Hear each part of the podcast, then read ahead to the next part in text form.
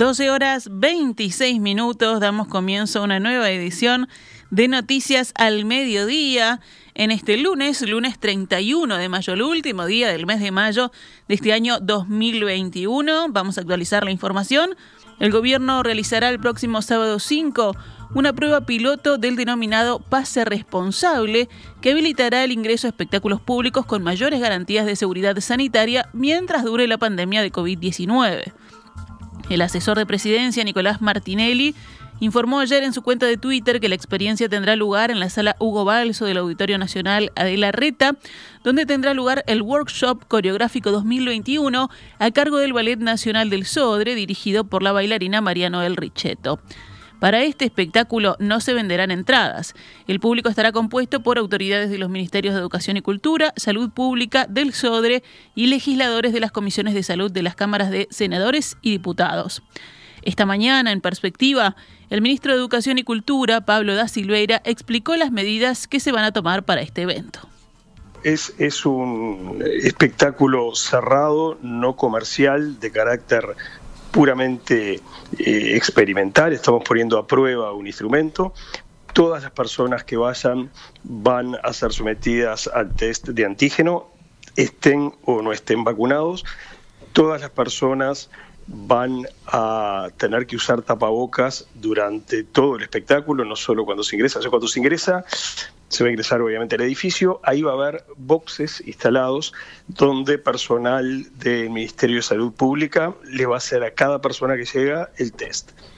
Es un test que demora unos 15 o, 30 minutos en, dar resultados y cuando uno recibe la, respuesta, obviamente de que, de que dio negativo el test, tiene que ingresar a la sala y tiene que ingresar con tapabocas y no sacarse el tapabocas en ningún momento.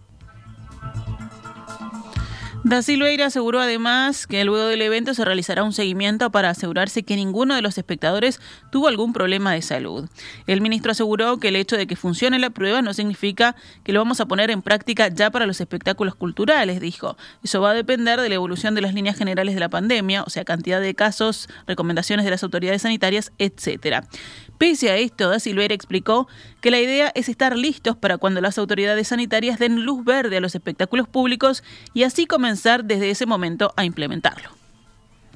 Esto sobre todo lo hacemos pensando mucho en las salas chicas porque los aforos con los que hemos tenido que trabajar hasta ahora afectan sobre todo a las salas chicas porque ahí es cuando la ecuación económica deja de funcionar. Si usted tiene una sala muy grande y solo puede habilitar el, un tercio de las butacas, bueno, de repente más o menos sale la plata, digamos. Pero si usted tiene una sala chica y solo puede habilitar eh, un tercio de las butacas, ahí la cosa se complica mucho.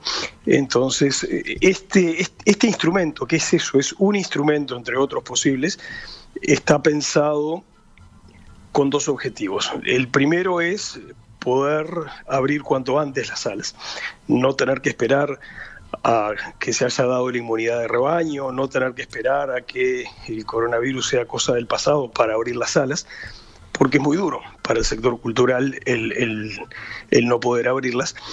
Y lo segundo es dar soluciones específicamente para las salas chicas.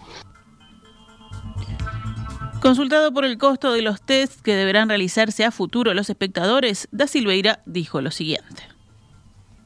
En este caso, obviamente, lo, asume el, gobierno porque estamos haciendo un test. Eh, lo que tenemos que ver es cómo se va a hacer cuando se entre en fase operativa. Una posibilidad va a ser simplemente que la persona lo compre en la farmacia porque eh, va a estar a disposición de la farmacia y no es un test particularmente caro. Luego dependerá de la voluntad de los organizadores. Y acá hay un punto que es muy importante aclarar. Eh, supongamos que mañana podemos eh, incluir este instrumento entre las herramientas a utilizar. Nadie va a estar obligado a utilizarlo.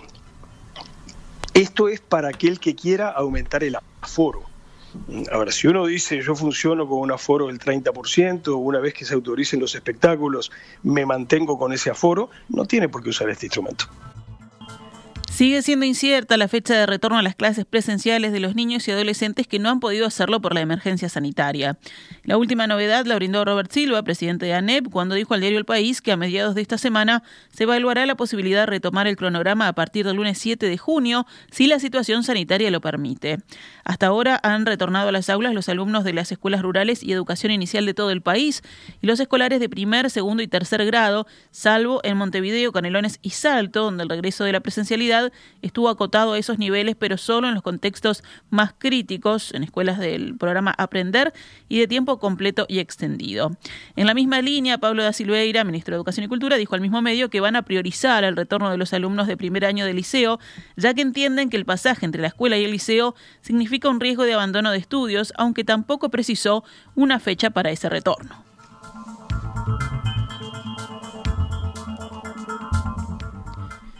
La vacunación con la dosis final contra COVID-19 superó ayer el millón de personas. Llegamos exactamente a un millón ochocientos según la aplicación Coronavirus UI y comprende el 28,89% de la población del país. Esta cifra, sumada a todos los demás habitantes que ya tienen la primera dosis y esperan por la segunda, da un total de 1.762.871 personas inoculadas, o sea, el 50,28% de la población del país.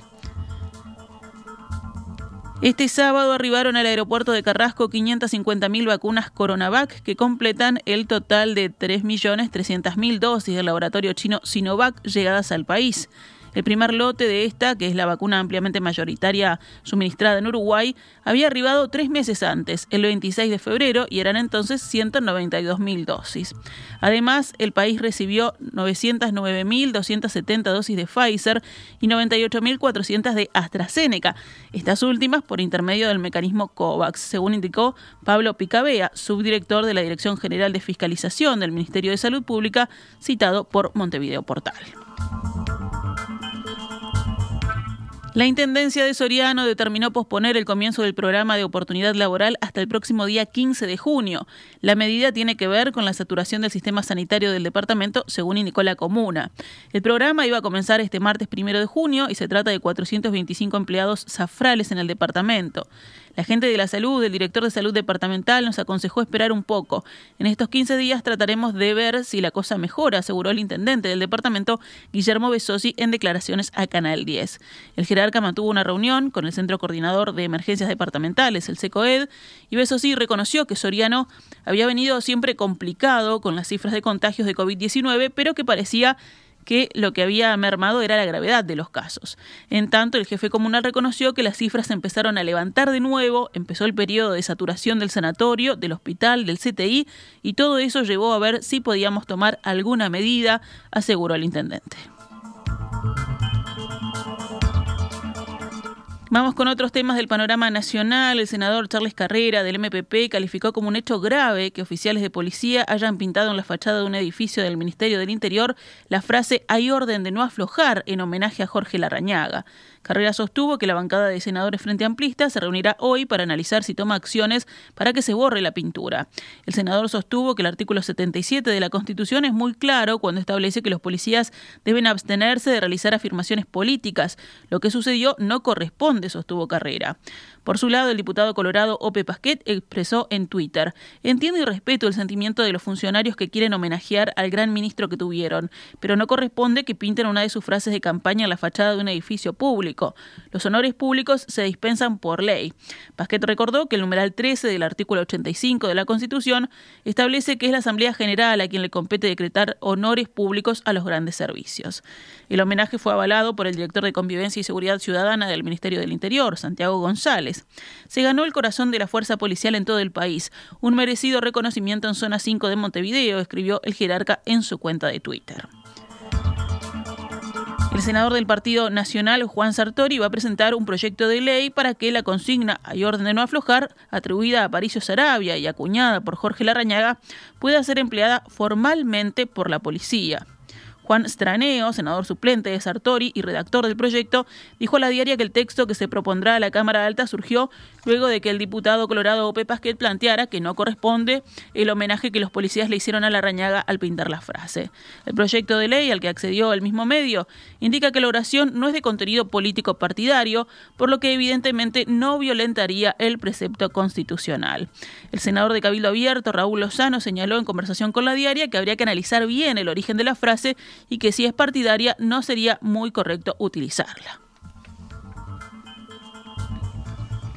El Ministerio de Salud Pública alerta por un caso recientemente confirmado de rabia humana en Buenos Aires. Argentina no presentaba casos de rabia humana desde el año 2008, sin embargo registraba casos en murciélagos todos los años en varias provincias, incluida la de Buenos Aires. El caso se trató de una mujer de 33 años, domiciliada en Coronel Suárez, centro sur de la provincia de Buenos Aires, que había consultado al Servicio de Salud el pasado 18 de abril por sintomatología nerviosa que evolucionó en un deterioro del nivel de la conciencia, llegando al estado de coma y posterior fallecimiento. Durante el interrogatorio a sus familiares surgió el antecedente de una mordedura por un felino a principios del mes de marzo, no habiendo consultado en ese momento. En este caso, mediante secuenciación genética, la variante rábica ha sido identificada como murciélago. Recordemos que en Uruguay el último caso de rabia humana fue en el año 1966 en Montevideo, mientras que el último caso de rabia canina ocurrió en el año 1983 en el departamento de Rocha. Sin embargo, el virus tiene un ciclo aéreo en murciélagos hematófagos e insectívoros desde 2008 en casi todos los departamentos, lo que representa un enorme riesgo para la transmisión de la enfermedad a otras especies y al hombre. Ante el anuncio que habilitará a partir de mañana, martes primero de junio, dos radiobases en las localidades de Tres Islas y Poblado Uruguay, en el departamento de Cerro Largo, que cuentan con unos 200 habitantes cada una. Las nuevas radiobases, que según la empresa asegurarán conectividad con tecnología LTE a los habitantes de estas localidades y de su entorno cercano, se ubican en predios de la ANEP, la escuela número 20 en Tres Islas y la número 42 en Poblado Uruguay. Urméndez, presidente de Antel, expresó su aspiración a llegar con conectividad en estos 12 meses a 50 localidades olvidadas del interior profundo, según un comunicado de Antel. Cerramos el panorama nacional con otras noticias. Falleció Eduardo Platero, histórico dirigente de ADEOM, del movimiento sindical y militante del Partido Comunista. Conocido como El Gordo, fue preso político entre los años 1976 y 1983. Estuvo detenido en el penal de Libertad. Crisol, la Asociación de Expresas y Presos Políticos de Uruguay, informó de su fallecimiento hoy a los 81 años a través de su cuenta de Twitter. Actualizamos a cuánto cotiza el dólar a esta hora en la pizarra del Banco República, 42 pesos con 70 para la compra y 44 con 90 para la venta.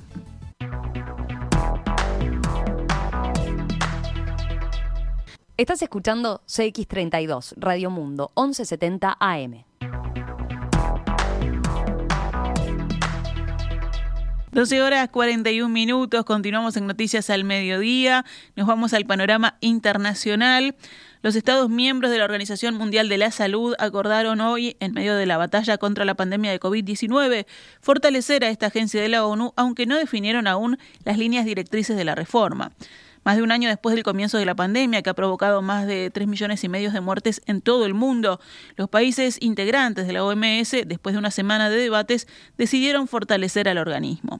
Esta resolución fue tomada en comisión antes de ser refrendada en el plenario el último día de la Asamblea Mundial de la Salud número 74 y fue descrita por el director general de la OMS como una de las más importantes de la historia de la organización. El objetivo clave de la reunión, que destacó en los debates, es la reforma de la agencia y su capacidad para coordinar la respuesta a las crisis sanitarias globales y prevenir futuras epidemias. En tanto, la Organización Mundial de la Salud y la comunidad internacional no pudieron prever la pandemia de COVID-19. Rusia afirmó hoy que quiere abordar en la primera reunión del 16 de junio entre Vladimir Putin y Joe Biden asuntos como los derechos humanos y el enjuiciamiento de los agitadores tras el asalto al Capitolio el 6 de enero. Estamos preparados para discutir y no tenemos temas tabús. Hablaremos de los que consideremos pertinente y estaremos listos a responder cualquier pregunta de la parte estadounidense. Esto explica también a la de los derechos humanos, indicó en conferencia de prensa el jefe de exteriores ruso, Sergei Lavrov. Afirmó que su gobierno está dispuesto a discutir los problemas que hay en Estados Unidos y dijo estar muy interesado en el procesamiento de los acusados por los disturbios del 6 de enero, cuando militantes pro-Trump desencadenaron un sangriento asalto al Capitolio en Washington. Las relaciones entre Rusia y Estados Unidos están en su nivel más bajo a causa de grandes desacuerdos respecto a los más trascendentes temas internacionales, expulsiones cruzadas de diplomáticos, acusaciones de injerencia electoral, espionaje e inclusive ciberataques atribuidos a Moscú. Pasamos rápidamente por el panorama deportivo con eh, la última información que la Confederación Sudamericana de Fútbol, la CONMEBOL, anunció que finalmente la Copa América se jugará en Brasil tras la baja de Argentina y Colombia. La Copa América 2021 se jugará en Brasil, indicó la organización de fútbol a través de su cuenta de Twitter. En tanto, señaló que las fechas de inicio y finalización del torneo están confirmadas, las sedes y el fixture serán informados por la CONMEBOL en las próximas horas.